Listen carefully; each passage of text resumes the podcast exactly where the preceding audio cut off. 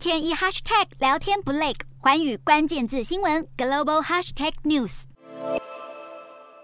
中国将再度展开实弹军演，二十六号跟二十七号两天在福建海域进行演习，禁止一切船只进入。近期各国议员接连访台，让北京当局不满。计划在年底来台的加拿大议员也被中方警告，会以强硬措施回应。对此，加拿大表态，议员访台不应该成为军事与经济胁迫的借口。另一方面，在台海紧绷局势下，南韩试图在美中强权之间取得微妙平衡。中国官媒新华社在二十四号指出，国家主席习近平与南韩总统尹锡悦因为庆祝两国建交三十周年，互相致函庆贺。习近平表示，高度重视双方合作发展，愿意和尹锡悦加强战略沟通。在南韩方面，尹锡悦也回应，希望与中国探索新的合作方向，加强供应链与气候变迁等等经。安全及环境领域的实质合作。